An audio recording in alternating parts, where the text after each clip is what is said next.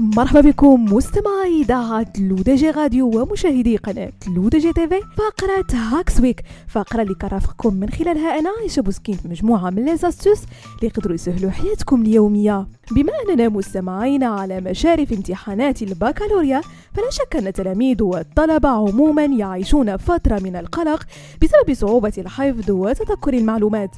لكن غالبا ما يكون السبب الرئيسي وراء هذا الأمر هو عدم الاستعداد الصحيح وتنظيم الوقت وفصل المواد العلمية عن الأدبية خلال المذاكرة. إليكم مستمعين أربع طرق تساعد على المذاكرة والحفظ بسهولة قبل الامتحانات.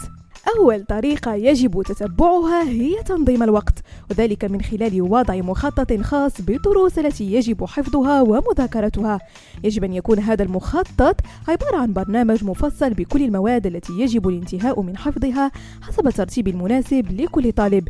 بمعنى يمكن أن يكون الترتيب هو البدء بالمواد السهلة إلى الصعبة أو المواد التي سيتم التقديم عليها أولا أو حتى مذاكرة المواد المفضلة أولا من أجل تحفيز العقل بشكل أكبر. الأخبار وسيكون من الجيد تخصيص وقت مذاكرة خاص بشكل يومي من أجل تجنب الشعور بالضغط طيلة اليوم بالإضافة لتخصيص فترة استراحة بين مادة وأخرى.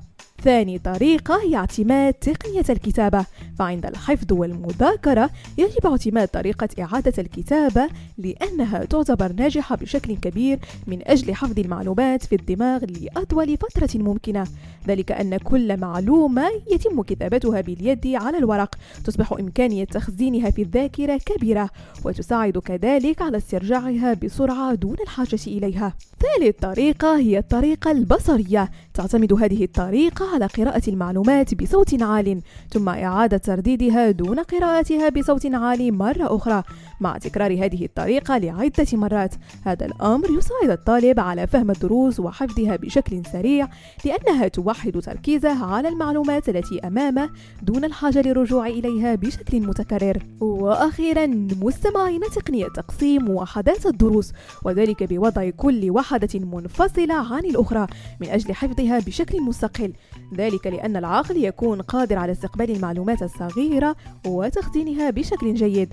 ذلك من خلال وضع عناوين رئيسية وفرعية لكل وحدة مما يجعلها واضحة من أجل ربط كل فقرة بالثانية بشكل سهل وبسيط. بهذا مستمعينا كنكون وصلنا لنهاية فقرة Hacks Week نضرب لكم موعد la semaine prochaine كاملة على إذاعتكم الرقمية L'ODJ Radio وكذلك على قناتكم L'ODJ TV